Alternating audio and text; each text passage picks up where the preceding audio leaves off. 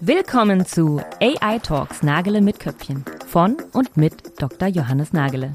Der promovierte Neurowissenschaftler hat seine Liebe zur Forschung nie verloren und spricht mit den hellsten Köpfen über die neuesten Trends rund um KI. Doch statt Business Blabla heißt es jetzt Nagele mit Köpfchen. Ich freue mich heute sehr, äh, Frau Dr. Sarah Schwöbel begrüßen zu dürfen ähm, und über das spannende Thema zu sprechen, wie ähm, die KI lernen kann aus dem Bereich der Psychologie. Äh, genauer genommen aus dem Bereich der Computational Psychology. Und genau, da, da, haben wir heute die Sarah hier und die kann uns hier sicherlich spannende äh, Inputs geben. Ja, vielen Dank für die Einladung.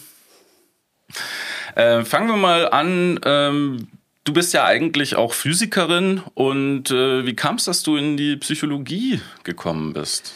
Genau, ich habe erst ganz normal Physik studiert und dann im Master mich aber auf Bio- und Neurophysik spezialisiert. Und jetzt muss ich gleich kurz ausholen. Ne? Ähm, die Physiker verbreiten sich ja im Allgemeinen in andere Felder. Also zuerst ist es in der Chemie angekommen, dass die Physiker da bei irgendwelchen quantenmechanischen Prozessen helfen. Dann ist es in der Biologie angefangen. Biophysik ist inzwischen ein Feld, das sehr weit gibt, was aber auch noch gar nicht so alt ist. Und jetzt so langsam kommt es eben auch in der Cognitive Science und Psychologie an, dass man sich Physiker holt, die dann, woran ist man als Physiker interessiert? Hauptsächlich daran, Naturprozesse mit mathematischen Gleichungen zu beschreiben mhm. und die dann dort genau das machen sollen. Und so habe ich dann ähm, nach meiner Masterarbeit, als es in die Promotion ging, ähm, in der Psychologiefakultät eine Stelle gefunden. Ah ja, okay. Du bist an der TU in Dresden, richtig? Ganz genau. Welcher Lehrstuhl ist das? Äh, das ist der Lehrstuhl von Stefan Kiebel für kognitive komputationale Modellierung. Also eigentlich das, was du auch gerade schon Computational Psychology genannt hast. Es hat viele Namen, mathematische Psychologie, äh, kognitive Modellierung, ähm, ja. Okay. Und ähm, ja, möchtest du ein bisschen drüber erzählen, wo du dich da, also was genau dein Forschungsgebiet ist? Genau, im weitesten Sinne mache ich eben mathematische Psychologie. Und im Besonderen interessiere ich mich für Verhalten und die Modellierung von Verhalten, vor allem auch von zielgerichteten Entscheidungen, sowie auch ähm, Reinforcement Learning oder Verstärkungslernen das macht. Nur benutzen wir einen anderen Ansatz, der ursprünglich von Carl Friston entwickelt wurde, der sich Active Inference oder aktive Inferenz nennt. Das ist sehr ähnlich wie Reinforcement Learning, aber basiert auf Bayesian-Methoden. Da kann ich auch gleich noch mehr dazu erzählen. Aber im Besonderen war ich dann in meiner Doktorarbeit daran interessiert, auch automatisches und gewohnheitsmäßiges Verhalten zu modellieren.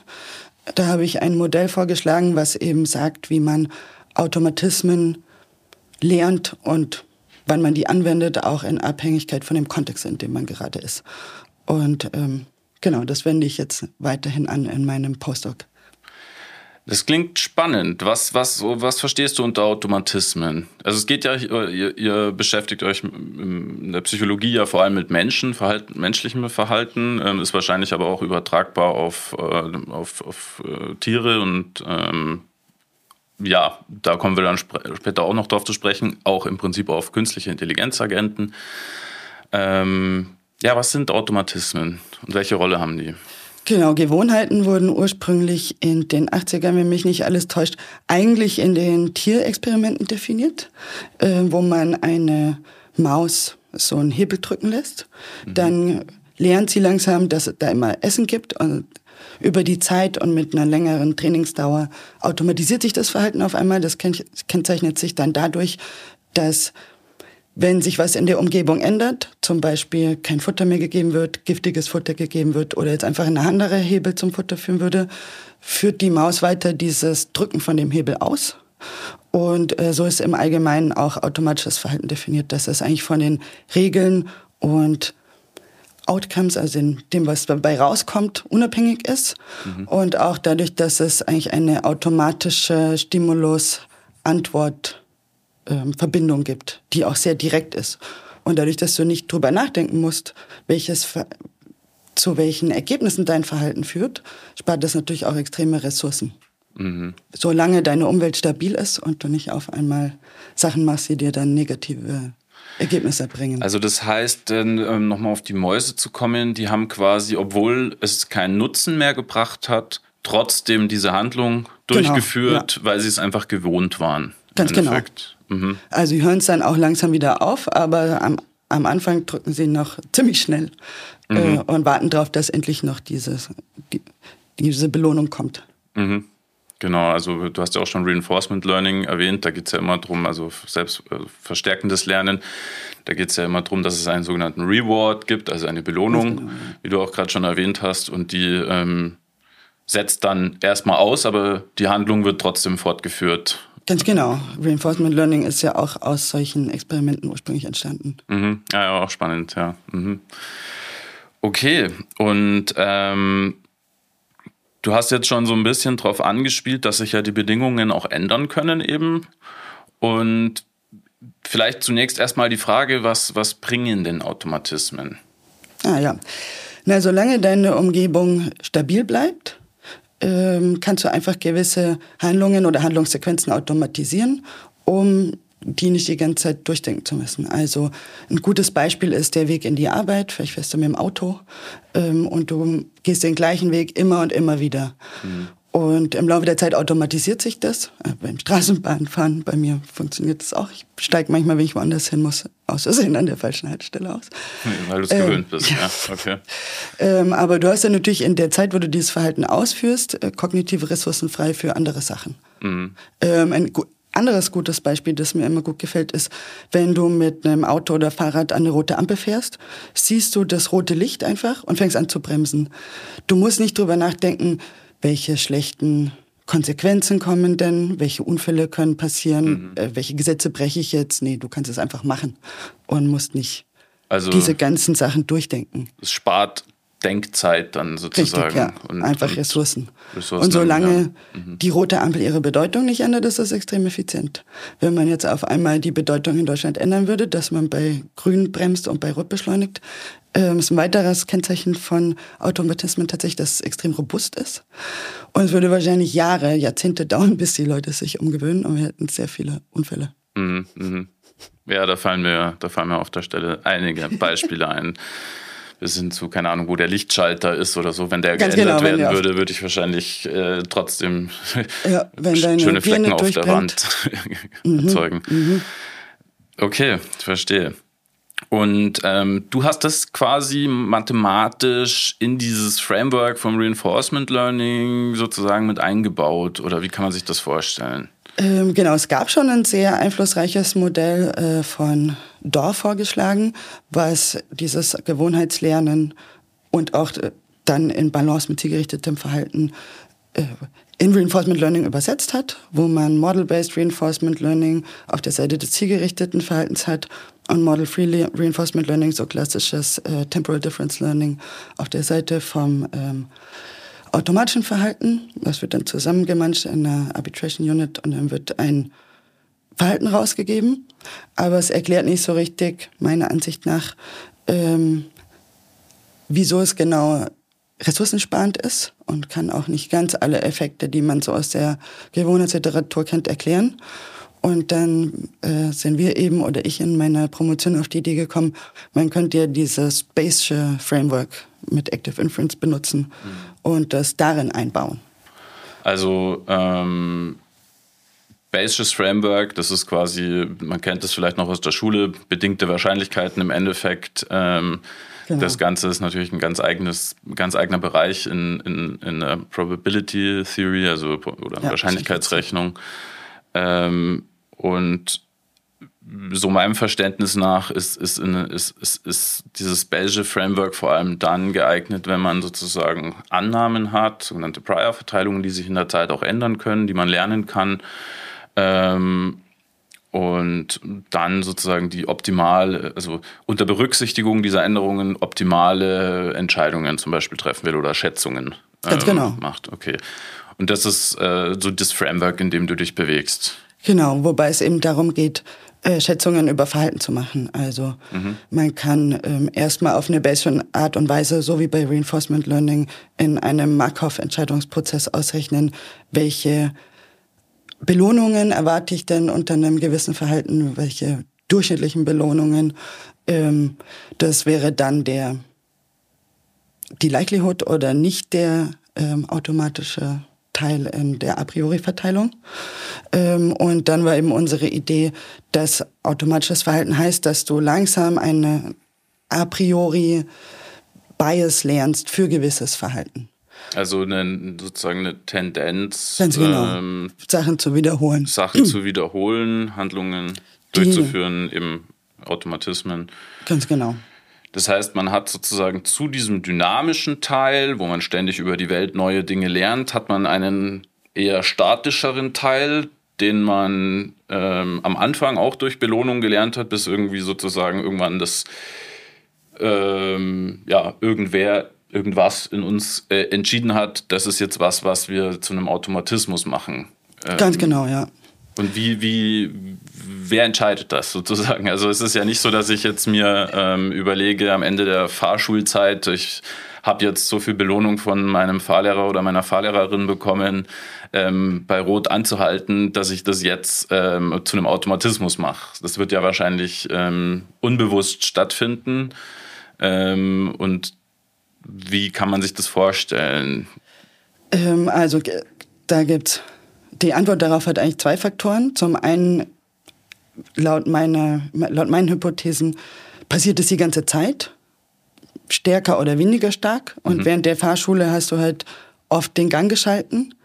Und mit jedem Mal Gang schalten wird es immer mehr, ein bisschen mehr automatisiert. Mhm. Was dann die Gewichtung von beidem macht, ist dann einfach der Satz von Base. Äh, also mhm. man macht es einfach aufeinander und je nachdem, welches von beiden Signalen mehr Sicherheit hat über das, was du tun sollst, äh, gewinnt dann sozusagen in der Handlungsauswahl. Und dieses automatische System wird halt immer und immer sicherer mit jeder Wiederholung. Es hängt trotzdem von Parametern ab. Ähm, da kommt man jetzt so in die Diskussion über Metakontrolle.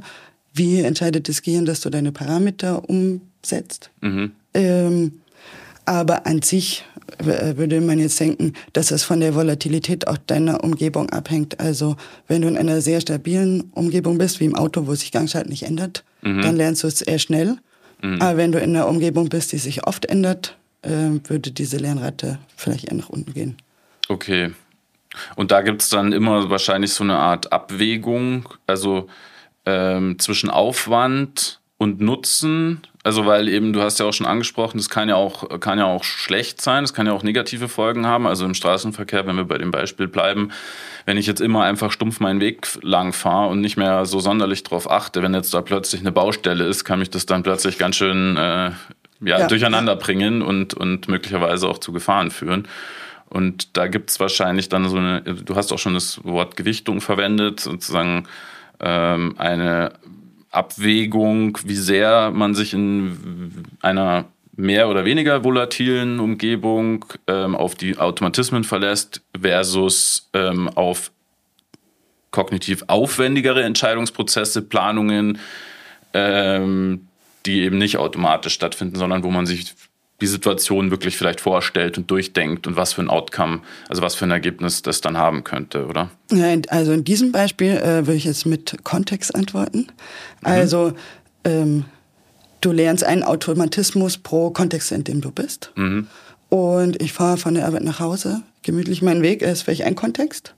Ähm, aber sobald es eine Straßensperrung gibt, ähm, würde dein Gehirn auch inferieren, dass du jetzt in einem anderen Kontext bist, in dem du ein anderes geistiges Modell benutzen musst, mhm. wo du dann wieder keine Gewohnheit hast und einfach dich nach dem zielgerichteten, nach der zielgerichteten Evaluation entscheiden kannst. Okay, mhm. verstanden. Und ähm, also ich denke jetzt gerade, äh, während wir drüber sprechen, die ganze Zeit drüber nach, dass ähm, Kontext ist gerade jetzt aktuell ein sehr wichtiges Schlagwort auch im Zusammenhang mit diesen ganzen Foundation-Modellen. Ähm, diesen riesigen KI-Modellen, die im Prinzip auf alles trainiert werden, sozusagen aber auch gleich gewichtet. Also das heißt, es gibt jetzt nicht irgendwie ähm, also die Antwort von ChatGPT und Co. wird halt immer ähnlich sein ähm, und berücksichtigt ja nicht, in welchem Kontext sich der Fragende zum Beispiel gerade befindet. Ja, oder ähm, Wobei ich jetzt sagen würde, ChatGPT äh, versteht schon Kontext. Äh, weil, also der Kontext wäre dann die Fragen, die du vorher gestellt hast. Mhm. Also man muss quasi einen Kontext mitgeben. Genau, ja. ja. Mhm. Aber ganz lange, äh, also ich würde sagen, wie erkennt man Kontexte? Woher weiß man, dass jetzt ein Kontext vorbei ist und man einen anderen aufmachen soll? Ist ein ungelöstes Problem. Mhm. Ähm, wie man auch Wissen zwischen Kontexten überträgt, auch wenn, wenn die ähnlich, aber nicht gleich sind, ja, ist auch offen. Spannend. Und in meinem Verständnis nach hat man Kontexte lange in der KI nicht so richtig berücksichtigt. Mhm. Und man hat halt versucht, ein Modell für alles zu trainieren. Aber das Gute an dem Kontext ist, dass du auch den Zustandsraum, in dem du Entscheidungen treffen musst, extrem reduzieren kannst. Also der Zustandsraum bedeutet im Prinzip der Raum der Optionen, oder? Genau. Was man überhaupt tun kann oder tun Genau, sollte. und wo es sich auch hinführt. Und mhm. jetzt bin ich bei euch zu Besuch. Das wäre jetzt vielleicht ein Kontext, wo, ähm, hast du mir gezeigt, oben ist die Kaffeemaschine, das habe ich jetzt gelernt, das geht nach oben. äh, bei mir zu Hause gibt es einen anderen Kontext mit äh, anderen Räumen und anderen Interaktionsmöglichkeiten. Mhm. Ähm, in meinem Büro ist wieder anders. Aber die Idee wäre, dass ich in meinem Kontext zu Hause auch nur die Möglichkeiten und zukünftigen Ereignisse laden muss, die für diesen Kontext relevant sind. Also mhm. Netflix gucken, damit denke ich jetzt im Büro eigentlich drüber nach. Also das heißt, man hat dann auch so einen geringeren, braucht einen geringeren Arbeitsspeicher ganz genau, ganz dem genau. Moment dann. Das man ist muss die nicht Idee. alles im Kopf haben. Mhm. Und dann kannst du natürlich für jeden Kontext oder jede Aufgabe ähm, dir so eine kognitive Karte bauen, die aber dann eingeschränkt ist. Dann brauchst du weniger Arbeitsspeicher und auch weniger Ressourcen, um da durchzugehen. Mhm. Ähm, und ich glaube, das ist eine sehr gute Idee. Man findet das im menschlichen Verhalten oft auch in psychischen Erkrankungen. Ähm, mir fallen auch KI-Algorithmen ein, die äh, davon profitieren würden. Und man macht das inzwischen auch. Es gibt auch kontextabhängiges Reinforcement Learning. Ähm, genau. Du hast jetzt gerade psychische Erkrankungen erwähnt. Kannst du da noch mal ein bisschen drauf eingehen, wie das, ähm, wie da der Kontext eine Rolle spielen kann? Äh, ja, lustigerweise, äh, wir versuchen zurzeit äh, Kontext zu definieren. Ist gar nicht so leicht, weil das in so vielen Disziplinen auftaucht. Manchmal heißt es anders, manchmal heißt mhm. Kontext ist aber was anderes. Ähm, und die tatsächlich beste Definition habe ich bisher in einem Paper über ähm, posttraumatisches Stresssyndrom gelesen. Und dort ist das Verständnis, dass ähm, ein Stimulus, zum Beispiel die, bei, beim klassischen Kriegsveteran, äh, der hört Feuerwerk draußen, erschrickt sich und äh, versteckt sich dann unter der Decke. Mhm. Ähm, da führt dieser Stimulus dazu, dass fälschlicherweise ein gefährlicher Kontext erkannt wird, mhm. wo du dann möglicherweise automatisch das Verhalten hast, was du äh, dann ausführst, wo du dich schützt. Mhm. Aber es ist eben eine fälschliche Erkennung des Kontexts. Da wäre dann sozusagen das Ziel einer ähm, psychologischen oder psychiatrischen Behandlung, diesen Kont diese, diese sage ich mal, fehlerhafte Kontextauswahl zu modifizieren und äh, sozusagen. Das ist die große Frage und ich glaube, das hängt dann sehr stark von der ähm, Erkrankung an sich ab ähm, und manchmal ist auch noch offen, ob es jetzt besser funktioniert, in den Kontext reinzugehen und da drin umzulernen oder lieber einfach zu versuchen, ähm, dass Leute sich nicht mehr in einen gewissen Kontext begeben, mhm, mh. äh, wo gewisse Gefahren für sie nicht lauern. Ich glaube, ich habe so ein so sowas Ähnliches kürzlich be, beobachtet, ähm, als wir sogenanntes ähm, RAG oder Retrieval Augmented Generation benutzt haben bei ChatGPT, ähm, muss man jetzt nicht äh, unbedingt kennen. Also ich kann es kurz erklären. Also ja, das heißt, man ähm, setzt eigentlich dem Modell einen Kontext, indem man ähm, zum Beispiel Dokumente eines Unternehmens ähm, einbettet in den, in den Vektorraum und dann äh, den Prompt, also die Anfrage des Benutzers an den Chatbot, auch in diesen Vektorraum einbettet und schaut, welche der Dokumente aus dem Firmenkontext sind am nächsten dazu. Die nimmt man dann mit und baut einen neuen Prompt, den man dann an ChatGPT oder ein anderes Chatmodell weitergibt, wo man sagt, beantworte bitte diese Frage, aber nur unter Verwendung dieser Dokumente. Ja, ja. ja. Und das Spannende, was ich beobachtet habe, ist, wenn, also es kann dann passieren, dass der Kontext sozusagen verloren wird. Das funktioniert im Allgemeinen, funktioniert es relativ gut, aber manchmal ähm, wird dieser Kontext dann verloren, dann kann das Modell halluzinieren Oder aber zum Beispiel bei ChatGPT ist das ganz, äh, ganz nett zu beobachten, der springt dann oft ins Englische zurück. Also wenn wir eigentlich Aha. deutsche Dokumente verwendet haben und er äh, oder das Modell das jetzt nicht mehr ist, also irgendwie die, der Prompt ihn aus diesem Kontext doch rausgekickt hat sozusagen, dann switcht es zurück aufs Englische und daran erkennt man eigentlich, okay, jetzt hat es den Kontext mhm. verloren mhm. sozusagen. Das ist äh, so aus meiner Praxis sozusagen so ein ganz nettes Beispiel, mit, wo, wo das mit KI tatsächlich auch der Fall äh, sein kann. Ja. Ähm, aber das äh, taucht auch in anderen psychischen Krankheiten äh, auf, so Gedanken über äh, Kontextprobleme ähm, oder? Ja, Autismus wäre ein äh, weiteres klassisches Beispiel, ähm, wo Leute Probleme mit sozialen Kontexten haben oder auch ähm, Sachen zu inferieren im sozialen Kontext. Mhm. Ähm, ja, es gibt die Idee, dass bei ADHS ähm, hast du Probleme im richtigen Kontext zu bleiben. Ja. Ähm, da gibt es eigentlich, Sucht ist, ist, super kontextabhängig. Sucht? Ja, ähm, das wäre ein Fall von, wo die Standardbehandlungsmethode eigentlich darauf Wert legt, dass sich eine Person gar nicht mehr in den Kontext begibt. Wenn du in eine mhm. Bar gehst, ähm, wenn du jetzt ein Problem mit Alkohol hast, dann ist es wesentlich wahrscheinlicher, dass du dann trinkst, als wenn du in einem Kontext bist, der nichts mit Trinken zu tun hat. Total einleuchtend, ja. Das kennen, kennen glaube ich, viele Leute, auch mit dem Rauchen oder so, wenn der Kontext da ist. Ja. Auch eben Automatismen, sowas wie man, man geht zur S-Bahn und wartet auf die S-Bahn, dann ist für viele Leute der, der Automatismus erstmal noch eine rauchen, weil man hat ja noch diese fünf Minuten und das ist irgendwie so der, der, der Automatismus, der sich äh, ähm, aufgebaut hat und da ist dann sozusagen die Kunst, daraus zu kommen wieder. Ganz genau. Ähm, also ich bin ja auch ähm, Projektleiter bei einem Suchtforschungsprojekt in einem großen Forschungsverbund ähm, mit Mannheim, Berlin und Dresden. Und äh, du hast es genau richtig beschrieben. Man sagt auch, Sucht kennzeichnet sich durch einen Übergang von zielgerichtetem Konsum zu gewohnheitsmäßigem bis hin zu zwanghaften Konsum. Und dann wird das eben oft in so einer Situation automatisch ausgeführt. Mhm. Und da denkt man dann oft auch gar nicht drüber nach und äh, Ganz genau fragt sich wahrscheinlich dann im Nachhinein, wieso eigentlich so? Jetzt habe ich plötzlich einen Kater im Kopf. So, das wollte ich eigentlich gar nicht oder so. Ja, aber irgendwie ja, ist man in so eine genau. Situation genau. geraten, wo es, wo eben so ein Automatismus wieder eingesetzt hat oder sowas. Spannend, ja. Ähm, ja, Sucht ähm, könnte das dann auch passieren, wenn wir das bei einer, wenn wir, wenn wir solche Mechanismen in eine aktive KI einbauen. Also mit aktiver KI meine ich jetzt eine, die mit der Welt tatsächlich interagiert und ähm, Sachen ausprobieren kann, möglicherweise auch dann so eine Abwägung zwischen Automatismus und und geplantem Handeln äh, macht. Siehst du da eine Gefahr? Ich meine, ich denke mal, das Feld wird weiter in die Richtung gehen dass, dass wir Agenten haben, die wirklich interagieren, also klassische Roboter oder so, die dann wirklich ja. so eine KI in sich haben und auch durch ihre eigenen Handlungen lernen, was sie vielleicht doch anders machen müssen. Ob, fängt bei den Bewegungen wahrscheinlich an und hört aber dann äh, nicht auf bei, bei, wie sie kommunizieren zum Beispiel. Genau, deswegen finde ich das Thema auch spannend, weil es so viele Implikationen auch für die KI hat, wie man ressourcensparendere KIs baut. Und wir haben ja vorhin schon von diesen a priori Annahmen gesprochen. Mhm. Und du kannst eben dieses Ressourcensparen implementieren, indem du ganz viele a priori Annahmen hast.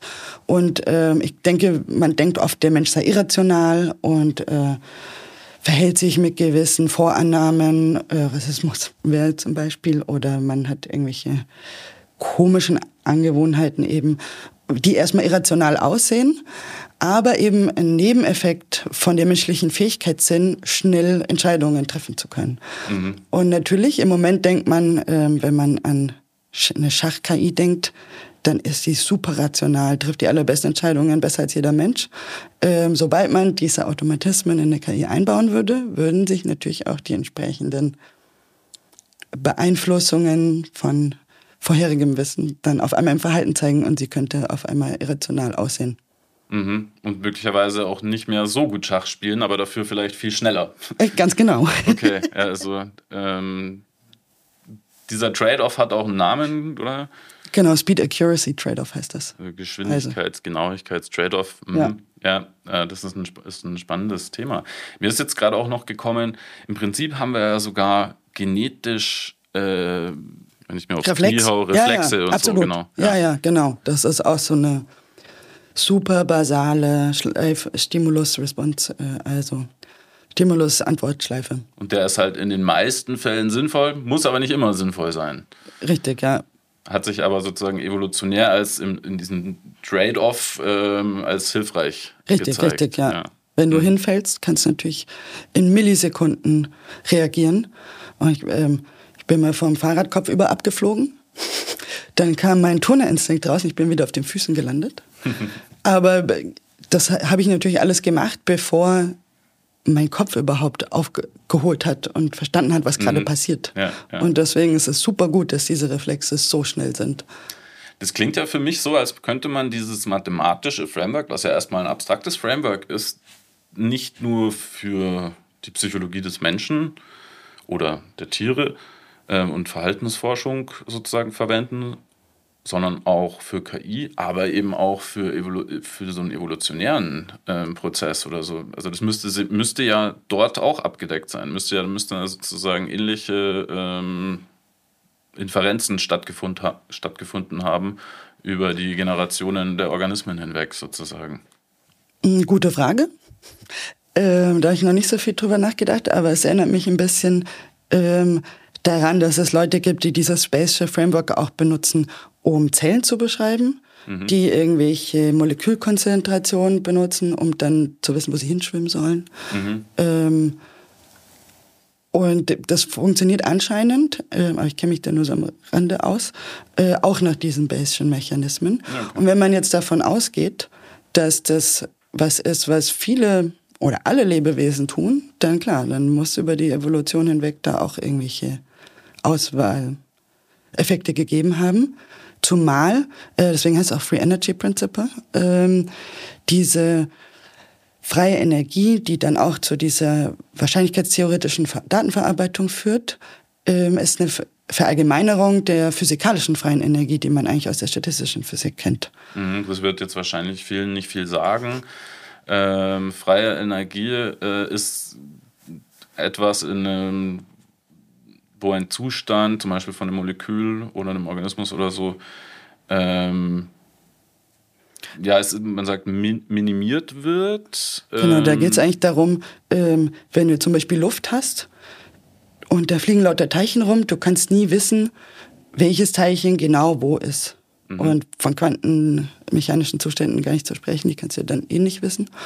Ähm, und dann gibt es statistische Verfahren, äh, wie man das in größere und größere Skalen bringt, wo dann eben diese freie Energie ist, die dann im Prinzip sagt, wie viel, wie kann sich jetzt dein Gas in dieser Temperatur noch verändern. Zum Beispiel durch Volumen ausdehnen oder so. Ich kenne das auch aus dem Zusammenhang mit Proteinfaltungen. Also Genau, ähm, Genau. das heißt, im Prinzip baut die Maschinerie in der Zelle, äh, setzt Moleküle aneinander ähm, nach einem gewissen Schema, wo sich sozusagen herausgestellt hat, dass sich das dann, das Molekül nachher so falten wird, dass es in einen Zustand von minimaler äh, freier Energie kommt. Und das Spannende ist, dass diese kleinen molekularen Maschinen, was ja Proteine sind, wenn die eine Funktion ausführen, müssen die ja irgendwie sich mechanisch verändern. Die müssen Ah, irgendwie ja, klappen, ja, ja. sag ich mal, von so auf so und dann wieder so. Ähm, das ist natürlich teilweise thermisch fluktuierend äh, mit Wahrscheinlichkeiten, wie du auch schon gesagt hast, aber jeder dieser Unterzustände ist eigentlich ein Zustand von frei, von minimaler, Ja. lokal minimaler freier Energie. Also das heißt, die, Ja. die Proteine hüpfen von Minimum zu Minimum, einfach weil das die Stadt thermodynamisch stabilsten Zustände sozusagen sind. Wobei also teilweise die elektrischen Wechselwirkungen noch eine Rolle spielen innerhalb des Mhm. Moleküls, weil es manchmal so geladen ist an gewissen Enden. Und die Entropie spielt da eine wichtige Rolle. Ähm, und das bringt mich ähm, auch wieder zurück zu diesem Free Energy Principle. Ähm, ein, das ist im Prinzip eine mathematische Implementierung von Occam's Razor. Ähm, Occam's Razor ist ja, dass man sagt, man soll die Theorie nehmen, die die momentanen Beobachtungen in der Wissenschaft zum Beispiel be am besten beschreibt, aber mit den wenigsten Annahmen. Ähm, und diese Also die einfachste Erklärung. die einfachste Erklärung, die aber immer noch, die kann dann auch deine Beobachtungen leicht schlechter beschreiben, aber es gibt ähm, auch bekannt im Machine Learning, dieses Overfitting-Problem. Mhm. Ähm, und diese, wenn du jetzt informationstheoretisch oder wahrscheinlichkeitstheoretisch diese freie Energie, ähm, ich benutze die variationale freie Energie, nimmst, dann umgeht die automatisch dieses Overfitting-Problem, ähm, weil sie sagt, okay, ich möchte die Datensituation so gut beschreiben, während ich aber auch die Entropie ähm, über meine Meinungen breit halte hm. oder möglichst wenig Parameter habe. Hm. Und im Prinzip sagt dieses Free Energy Principle, dass unsere Gehirne, aber dann auch die Zellen, ähm, so diese Occam's Razor benutzen, um Meinungen zu bilden darüber, wo soll ich hin, was glaube ich passiert eigentlich gerade draußen. Mhm. Also wenn ich das versuche nochmal so zu wiederholen in meinen Worten, du sagst, dass wir ähm, Modelle oder ja, Entscheidungsmodelle wählen, die nicht zu komplex sind, ähm, die möglichst einfach sind, auch wenn sie vielleicht nicht immer perfekt sind, ähm, was ja auch wieder ein bisschen zurückführt zu diesem zu diesem Gedanken, einen Teil unserer Entscheidungen treffen wir über, äh, äh, über Automatismen, einen anderen Teil über komplexe Planungsvorgänge. Manchmal setzen wir uns sogar fünf Minuten hin und überlegen nach, äh, wie man das jetzt lösen könnte oder so. Und ähm, ja, und auf der ganz untersten Ebene sozusagen haben wir wirklich äh, Instinkte und Reflexe, die uns sozusagen ähm, schon biologisch eingebaut sind. Ja, super spannend. Und ähm, wie, wie, wie siehst du das äh, im Kontext von der KI jetzt sozusagen? Also ChatGPT zum Beispiel wurde ja auch ähm, trainiert, damit man diesen, diesen kontextabhängigen ja. Gesprächsverlauf hat, wurde ja auch mit Reinforcement Learning ähm, trainiert. Und ähm, ja, wie denkst du darüber nach? Ist das, ist das der Weg, wo, es hingehen wird? Oder? Ähm, genau, also erstmal fand ich sehr logisch, dass ähm, ChatGPT Reinforcement Learning benutzt, weil es kriegt ja auch Feedback von menschlichen Trainern. Wie baut man Feedback am besten ein, äh, indem man so ein neuronales Netz mit äh, Reinforcement Learning Part, äh, das macht irgendwie total Sinn. Soweit ich das verstehe, ähm, ist es im Moment noch ein Problem, wenn du eine KI auf ein Spiel sozusagen trainierst, kann die nicht verallgemeinern auf ein anderes Spiel. Und wenn man solche allgemeinen künstlichen Intelligenzen machen möchte, dann braucht es, glaube ich, dieses kontextabhängige, mhm. diese kontextabhängige Fähigkeit, wo du ein Spiel trainieren kannst und sie dann, Menschen können das ja gut hier, ähm, wenn du mal das Schachfeld gut kennst und was das Spiel Dame, mhm. was dann auf dem Schachfeld auch geht, dann kann ein Mensch das sehr viel schneller lernen, weil er diesen Schachfeld-Kontext schon kennt und da irgendeine Art Wissen von einem Kontext in den anderen transferiert. Mhm. Ich weiß nicht, wie das gehen soll mathematisch, äh, noch nicht.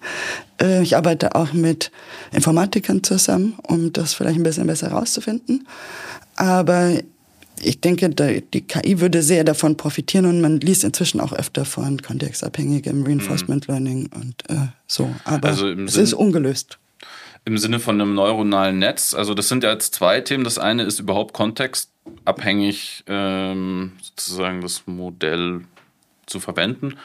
Und das andere ist auch ähm, neue Kontexte dynamisch bilden zu können und dann Wissen von einem Kontext auf diesen neuen Richtig. Kontext zum Beispiel übertragen ja. oder generell von Kontext zu Kontext übertragen.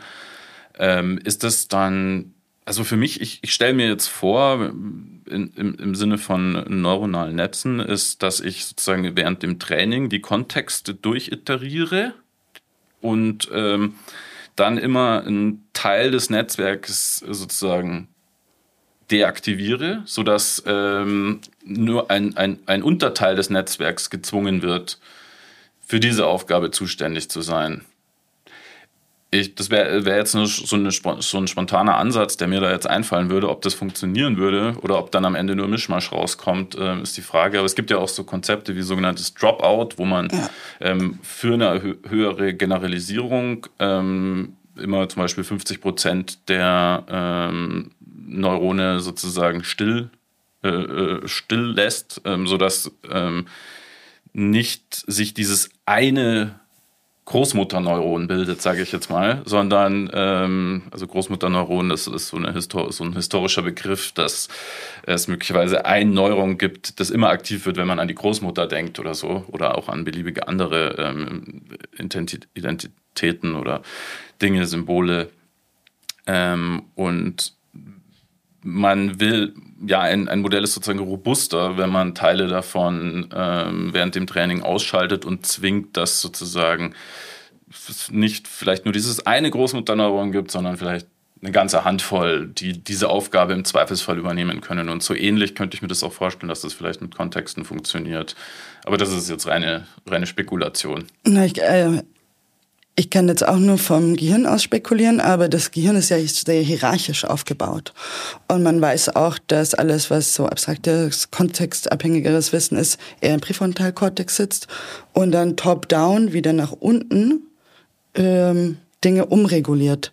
Ich würde jetzt, mir würde als erstes ein Gating-Mechanismus einfallen, wo du vielleicht ein Netz mit Verbindungen hast und dann oben ein abstrakteres Level, was den Kontext repräsentiert, was dann durch Gating die Verbindung zwischen den zwei Schichten umschalten kann. Mhm. Also so eine Art äh, Rückkopplungseffekt nach unten wieder, genau, ja. ähm, um sozusagen die initialen Pfade der Aktivitäten Und zu da, beeinflussen. Da hast du wieder das Gleiche mit dem eingeschränkteren äh, Zustandsraum. Wenn du jetzt ein neuronales Netz einer gewissen Größe hast, was vielleicht so und so viele Sachen repräsentieren kann, mhm. äh, sagen wir 100 Eigenschaften oder äh, Orte, ähm, dann kannst du, wenn du oben noch eine Kontextschicht hast, sozusagen äh, 100 Orte in München repräsentieren mit dem gleichen Netz und 100 Orte in Hamburg, indem du nur die Verbindungen umschaltest, je nachdem, mhm. welcher Kontext gerade aktiv ist. Mhm. Aber die, die, gleichen Neuronen benutzt. Aber mhm. so stelle ich mir vor, dass das das Gehirn so macht. Aber äh, bin mir nicht sicher.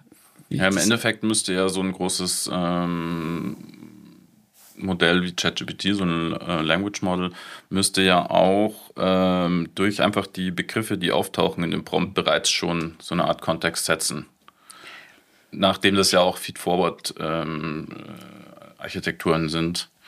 Ähm, da, da kann es ja eigentlich gar keine Rückkopplung in dem Sinne ja. geben, sondern es taucht ein Wort auf und dann wird sozusagen schon auf den initialen Layern eigentlich schon so ein bisschen die Fahr der Fahrplan festgelegt, wo die Aktivitäten hingehen. Soweit ich das, also ich habe ähm, mich ein bisschen versucht, in Transformer-Netzwerke einzulesen und ich glaube, es gibt diese Art von Netzwerk, die du beschreibst, mhm. aber es gibt auch äh, andere, die so eine Art Rückkoppelungseffekt haben.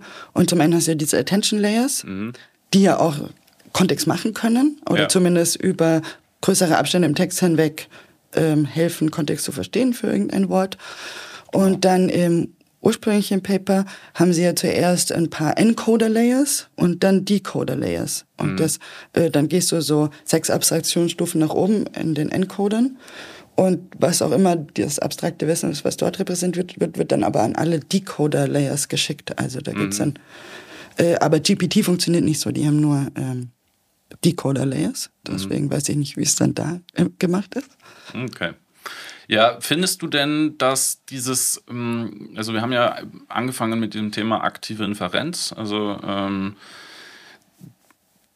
dieses aktive Interagieren auch mit der Umwelt. Denkst du denn, dass das so die so eine, ähm, dass das die Richtung sein wird, in, in, in die sich das Feld bewegen wird? Ähm. Oder ist es eben eher schädlich, weil man ja vielleicht ganz spezifische Aufgaben haben will und die will man 100% sauber gelöst haben von der KI. Äh, korrekt, wahrscheinlich. Also over, ja. generalisierte KI versus spezialisierte KI. Das ist auch so eben das Problem äh, Overfitting ja, ja. Ähm, oder nicht, so ungefähr. Ich denke, es hängt wirklich stark vom äh, Task ab. Ähm, und weil, also was man auch bei Menschen sieht, ist dadurch, dass du dieses Interagieren mit der Umwelt hast und auch den Wunsch, selber Handlungen auszuführen, ähm, zieht das Gehirn immer Sachen raus, die relevant sind. Und es gibt ja diesen Effekt, dass wenn man Zeugenaussagen hat, dann können sie alle nicht einigen, ob die Mütze jetzt grün oder rot war oder ähm, Menschen sind sehr ungenau in der Beschreibung von Situationen, weil sie eben aufgrund des Wunsches zu interagieren immer nur gewisse Features raussuchen, die gerade relevant sind mhm. äh, für das, was sie machen wollen und den Rest so ein bisschen ausblenden ja. oder einfüllen. Ähm, und das ist natürlich sehr ressourcensparend, wenn du jetzt nur fünf relevante Teile raussuchst und die dann benutzt. Ja. Und dann wieder, äh, also wenn du mit wenig Ressourcen eine KI bauen möchtest, die vielleicht vieles kann, mhm. dann brauchst du das. Aber wenn ich weiterhin eine KI möchte, die perfekt Schach spielt, dann eben vielleicht nicht. Also ich habe da, ich habe da so mehrere Gedanken dazu. Also zum Beispiel einerseits haben wir gerade so ein bisschen den Trend, dass ähm, viel von Datenqualität gesprochen wird, was natürlich super relevant ist, insbesondere wenn man so spezialisierte Systeme trainieren will. Dann müssen eigentlich die Daten sehr sauber sein, damit man da zum Beispiel keine Widersprüche drin hat, weil die würden dann sozusagen den Maximalerfolg von so einem Modell auch beschränken. Je mehr Widersprüche Absolut. man in den Daten hat, desto ähm, weniger Chancen hat die KI überhaupt, dieses perfekte Ergebnis zu lernen. Das heißt, da sehe ich eigentlich schon so eine kleine Schwäche von, von diesen spezialisierten KI-Systemen. Ähm, hätte ich vielleicht vor ein paar Jahren noch anders beantwortet, aber nachdem man schon sieht, wie beeindruckend die Ergebnisse von diesen Foundation-Modellen sind, ähm, könnte ich mir vorstellen, dass ähm, ja, dass dieses, diese allgemeinen KIs und insbesondere dann auch in der Interaktion mit der Umwelt ähm, so ein bisschen das Rennen machen werden jetzt. Ja. Weil sie einfach so viel nützlicher sind, auch wenn sie nicht einem die 100% äh, Akku, äh, Accuracy sozusagen geben und nicht immer richtig sind, manchmal auch halluzinieren können. Ähm, so wie wir Menschen ja auch. Also ich persönlich denke das auch, aber ähm, finde es super schwer vorherzusagen. Aber wenn man mit gegebenen Ressourcen so eine allgemeine KI bauen will, dann kann es gut sein, dass sie immer ähnlicher dem Menschen wird, weil der sehr gut darin ist, schnelle und trotzdem halbwegs akkurate Entscheidungen zu treffen. Ja, und, und ähm, dieses, diese, diese, diese aktive Komponente vom aktiven Lernen, wie es halt im Reinforcement Learning und Active Inference und so weiter eben der Fall ist, ähm, ist ja nicht nur interessant deswegen, weil dynamisch auf, äh, auf Änderungen in der Umwelt reagieren kann, sondern es ist ja auch ähm, deswegen interessant, weil der Prozess des Datensammelns kontrolliert ja, werden kann. Ja.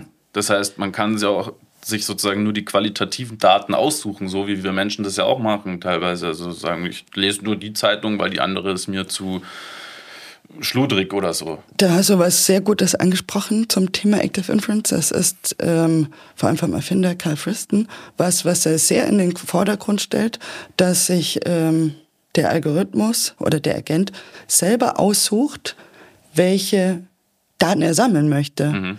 Und dann äh, kann der zum Beispiel eine Vorstellung davon haben, oh, in diesem Bereich weiß ich noch nicht so viel, jetzt mhm. gehe ich da mal hin und erkunde das, um dort mein Modell zu verbessern.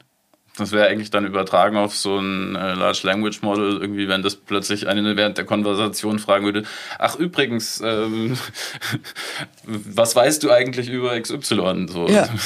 ja, ja, und es geht, wenn es jetzt aufs Internet Zugriff hätte, könnte es sich denken, oh, jetzt weiß ich aber noch nicht genug über Java-Programmierung, jetzt ähm, lese ich mir mal hier noch dieses Spezialforum durch. Mhm. Ja, super spannend. Ja, also ähm, ich denke auch da, die Schnittstelle wird, wird auch nochmal spannend werden zwischen solchen KIs und Menschen, also mit der Interaktion und auch ähm,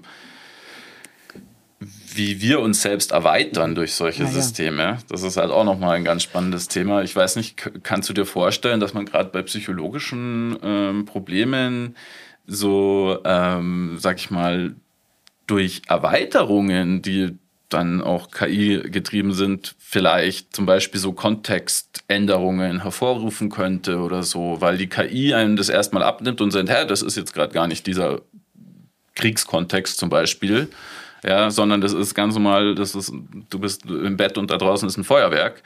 Ähm, dass es sozusagen ähm, dann entsprechende Feedbacks äh, an, an, an den Cortex gibt und ähm, auf die Art so ein bisschen ähm, supported. Also äh, ich habe einen guten Bekannten, der ähm, Autismusforschung gemacht hat. Mhm. Und der hatte tatsächlich solche Ideen. Zum einen äh, haben sie, glaube ich, so ein äh, Trainingsprogramm entwickelt. Also ähm, Leute auf dem Autismus-Spektrum haben oft Probleme, auch ähm, Gesichter zu lesen oder Emotionen zu erkennen. Und sie haben halt ein ähm, Computerprogramm entwickelt, wo man das üben kann und wo man dann zum einen die Emotionen mhm. benennen soll, aber das auch selber nachmachen soll. Ähm, genau, und dann ga, äh, gab es da auch mal die Idee, da habe ich dann auch so ein bisschen mitgearbeitet, dass wir Augmented Reality machen könntest wo dir die KI das dann einblendet, was auch immer, womit du Probleme hast. Ah, diese Person ist jetzt mhm. glücklich, ähm, jetzt wieder aufs Autismus-Spektrum gesehen, aber ich kann mir auch viele Sachen vorstellen, wo, wenn mir eine KI sagt, oh, hier hast du aber das übersehen, mhm. ähm, oder vielleicht hast du hier was falsch interpretiert, äh, wo das mhm. praktisch sein mhm. könnte. Vielleicht Leute, die Anxiety haben und sich nach jedem Gespräch denken, oh je, war der Chef jetzt sauer? mhm. ähm, kann einem die KI sagen, nö, der hat sehr positiv reagiert. Dem, dem seine Gesichtsmuskeln waren entspannt, ja, keine ja. Zeichen von Rötung. Ja. okay, ja. ja, also da gibt es eine Menge an Möglichkeiten, ja. Ähm, da haben wir auch tatsächlich schon, schon in einer anderen Folge drüber gesprochen, teilweise. Finde ich ein sehr spannendes Feld, also muss ich echt sagen. Äh, umgekehrt, woran es mich gerade erinnert hat, das habe ich mich vor Jahren schon gefragt. Kannst du irgendwann äh, Robotermotiv werden? Also wenn du jetzt so ein, sagen wir mal, noch nicht gelerntes neuronales Netz oder Deep Reinforcement Learning oder so in einen Roboter einbaust, der vielleicht bei mir zu Hause Aufgaben machen soll, leite ich den dann rum wie so ein kleines Kind und bringe ihm erstmal Laufen bei, sage, da oben sind die Teller. Finde ich irgendwie auch eine witzige Das ist halt, ist halt auch spannend, weil je, je, je freier du sozusagen diesen interaktiven Agenten äh, lässt, desto mehr lässt du auch die Möglichkeiten, ganz neuartige Lösungen zu finden. Ah, Während ja. je mehr ja, du sozusagen vorweg einbaust, äh, als vorgegeben, als Instinkt, oder Reflex, um da wieder darauf zurückzukommen, desto mehr schränkst du natürlich ein. Ja. Also ich habe jetzt auch gerade drüber nachgedacht, wenn ich so, ein, so, eine KI bauen würde und jetzt nicht will, dass die überall fantasiert frei oder irgendwie ähm, eigene Erfahrungen ähm, möglicherweise zu falschen Erkenntnissen führen, ähm, wäre es ja wirklich eine Lösung auch zu, sowas wie die, die Regeln der Mathematik. Ja? 1 plus 1 ist immer 2. Da brauchen wir sozusagen keine Freiheit mehr lassen. Wäre es ja eigentlich schön, wenn man tatsächlich dieses Kontext äh, oder diese Automatismen ähm, sozusagen hierarchisch äh, einbauen könnte in eine KI und sagen könnte, so die Grundregeln die, der Mathematik, ja, an denen wird auch nicht mehr gerüttelt. Der Kontext ist sozusagen auch einfach immer da. Das ist ein Automatismus, dass da immer zwei rauskommt und dann sozusagen stufenweise Freiheiten erlaubt, ähm, wo dann sozusagen auch Automatismen ausgeschaltet werden dürfen und ähm, exploriert werden darf. Genauso stelle ich mir bei Menschen auch vor. Also mit Reflexen bist du ja geboren, mhm. dass du Gesichter erkennen kannst, außer ähm, also gibt es natürlich auch als Krankheit, dass es nicht geht, aber dass man Gesichter erkennen kann, es gibt ja sogar ein Gesichtsareal, ist auch gehardcoded. Und dann, je abstrakter du wirst, desto freier ist aber der Mensch auch. Und egal wie viel wir über Automatismen, vorgegebenes Verhalten sprechen, der Mensch ist eigentlich extrem anpassungsfähig. Mhm, mh. Und kann, äh, hat sehr viele Handlungsfreiheiten, natürlich dann von der Gesellschaft vielleicht manchmal eingeschränkt. Und das, genauso stelle ich mir das vor. Und dann macht das ja auch Sinn, sich das, dass sich das auf einen Roboter übersetzen lässt. Ich würde total gern mal im, im All schweben, schwerelos, weil das ist so eine der Sachen, wo ich mir, wo ich ja. mir denke, jedes Lebewesen auf der Erdoberfläche hat wahrscheinlich wirklich tief implementiert das Konzept der Gravitation, der Schwerkraft. Kennst du diese Videos von ähm, Astronauten? Das, die lernen das irgendwann um einen neuen Automatismus, aber ich glaube, es ist erst ein halbes Jahr her. Also sogar auf der Ebene kann, kann man wirklich neue Automatismen lernen. Spannend. Ähm, und es gab so ein Video, äh, ein Astronaut ist zurückgekommen und wollte was unterschreiben und hat dann einfach den Stift so gehabt und dann einfach losgelassen. Fällt da drunter und er so, oh. ja. Und er hatte sich offenbar komplett dran gewöhnt, dass er halt den Stift einfach loslässt, der mhm. schwebt dann rum und dann nimmt er ihn wieder. Ob man sich dann auch das Konzept von oben und unten abgewöhnt. Ah ja, boah. Ja, okay. Ähm, jetzt haben wir wirklich spannende, spannende Gedanken äh, ausgetauscht über, über, die, über, das Bereich, äh, über den Bereich von, von aktivem Lernen auch und, und im Kontext und Automatismen. Ähm, und wir haben auch schon so ein bisschen über Augmented äh, Reality oder so gesprochen. Ähm, was könntest du dir vorstellen, dass dein Lieblingsgadget 2050 sein wird, wenn du so ein bisschen extrapolierst? Äh, ich muss gestehen, ähm, ich bin ja alt genug, dass ich mich noch an die 90er erinnere, wo man Internet bekommen hat. Mhm. Und man hat es wirklich nicht kommen sehen, ähm, dass es jetzt sowas wie Facebook oder Instagram gibt, dass es, ähm, dass ich Informationen in Sekundenschnelle über alles Mögliche, dass ich mit einer KI sprechen kann übers Internet. Ja. Ähm, und ich kann, ich glaube, ich kann es mir sagen, einfach oder? nicht vorstellen, weil bis dahin wird die Welt wahrscheinlich eine komplett andere sein, vor allem jetzt mit den neuerlichen Entwicklungen. Und wenn wir so Agenten bauen mit, mit aktiver Inferenz und eigenständigem Lernen, sich selber die Daten aussuchen, haben wir auch schon drüber gesprochen. Ähm, siehst du da eine Gefahr? Das wird ja jetzt auch gerade aktuell sehr viel in den Medien diskutiert und ähm, sogar so weit, dass sogar die, die äh, führenden KI-Forscher irgendwie vorgeschlagen haben, mal eine Pause zu machen ähm, und selber irgendwie Angst haben vor dem, was passieren könnte. Äh, siehst du da eine Gefahr, dass dann sich sozusagen ähm, eigene Wünsche, eigene Ziele bilden könnten in solchen Systemen? Oder siehst du da Möglichkeiten, das auch auszuschalten? Ähm, da gehen meine Gedanken direkt in zwei unterschiedliche Richtungen. Ähm, es gibt ja diese wirklich tollen Boston Dynamics Roboter. Hm. Äh, wenn man da jetzt Muss man so sich anschauen, unbedingt mal anschauen. Wahnsinn. Vor allem, ich habe letztens eine Zusammenstellung gesehen seit den 90ern, äh, wo die gerade mal so auf ein Bein hüpfen konnten und bis jetzt wirklich, wirklich faszinierend, äh, sehr gut gemacht. Aber wenn du die jetzt noch mit Reinforcement Learning kombinierst und dann ähm, eine Armee damit baust, mhm. und dann sind, ist auf einmal Kriegsführung nur noch Roboterarmee gegen Roboterarmee, das macht mir Angst, ist aber nicht das, was du meintest. Ähm, bis jetzt habe ich noch keine Angst davor, dass wir zu nah an äh, der allgemeinen künstlichen Intelligenz dran sind, weil ähm, es scheint mir so, dass ChatGPT immer noch eine Art Papagei ist. Mhm, Ein ja. sehr guter und sehr schlauer Papagei, aber es kann nicht so gut selber ähm, abwägen und nachdenken und ähm, begründen. logisch begründen, ganz Log genau, logisch Sachen ableiten. Wobei angeblich ist es jetzt in GPT-4 eingeführt worden, wobei sie nicht veröffentlicht haben, wie sie es implementiert haben. Ähm, aber noch fehlt es. Und solange ähm, diese KI noch nicht selber denken und argumentieren kann, mache ich mir noch keine Sorgen. Aber, aber wenn man, wenn man äh, vielleicht ist bald soweit. Es kommt doch auch immer darauf an, was für Ziele man einbaut in so ein System. Korrekt. Und ähm, alles, was mit Reinforcement Learning äh, zu tun hat, da geht es immer um irgendwelche Reward-Signale, die sozusagen maximiert werden sollen. Und dann im Endeffekt, wenn man jetzt so, so einen freien Agenten hat, da, da, muss man sich ja auch überlegen, was ist denn, was also, ist denn der Reward, der, der da ähm, zu überleben, den Menschen zu helfen, nicht umzufallen. Also was sind dann sozusagen die Ziele und da muss man wahrscheinlich ganz genau hinschauen dann. Absolut. Ähm, und die Robot-Funktion ist ja auch immer so der Freiheitsgrad, den der Entwickler hat. Aber äh, vielleicht sage ich noch so vor am Ende eine ganz persönliche Meinung. Der Mensch hat ja Emotionen und Empathie. Mhm. Ähm, und das scheint sich ja auch nicht nur der Mensch. Tiere auch, die finden Babytiere süß. Und das scheint ja auch evolutionär ein extrem wichtiger Prozess gewesen zu sein.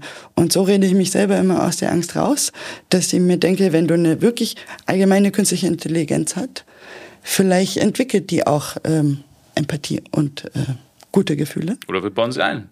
Oder wir bauen sie ein. Ich denke mir immer, das muss automatisch entstehen.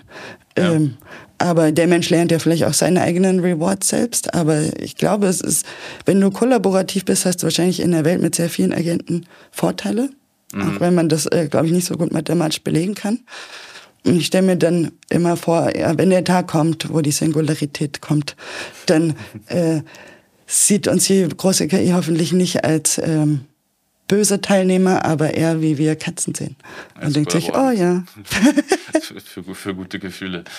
Ja, ich meine, bei dem Stichwort äh, Gefühle, um nochmal den Bogen zum, ganz zum Anfang zu, zu schlagen, ähm, Gefühle könnten ja auch den Kontext setzen, oder? Absolut, ja, ja. Äh, der Kontext ist auch nicht nur von externen Stimuli oder Gegebenheiten gegeben, aber auch von intern, wenn du hungrig bist, bist du möglicherweise in einem anderen Kontext, wenn du gewisse Gefühle hast. Das wäre lustig, mal in so einem Chatbot so einen zeitlichen random Verlauf von irgendwie so, so Stimmungen mit einzubauen. Dann manchmal bockt er dann halt vielleicht. Ich kann, ich kann mir das gut vorstellen, wenn du irgendeine Reward-Funktion hast, äh, dann fühlt es sich ja auch für die KI nicht gut an, diese Rewards nicht zu erreichen. Und ähm, oder negative Rewards zu bekommen. Und wer weiß, vielleicht wird die dann bockig irgendwann. okay, damit würde ich sagen, haben wir einen schönen Moment zum äh, Beenden des Gesprächs gefunden. Vielen, vielen Dank nochmal. Vielen ähm, Dank. War, hat sehr viel Spaß gemacht und äh, ich hoffe, dass es für die Zuhörer auch äh, spannend, lustig äh, und unterhaltsam war.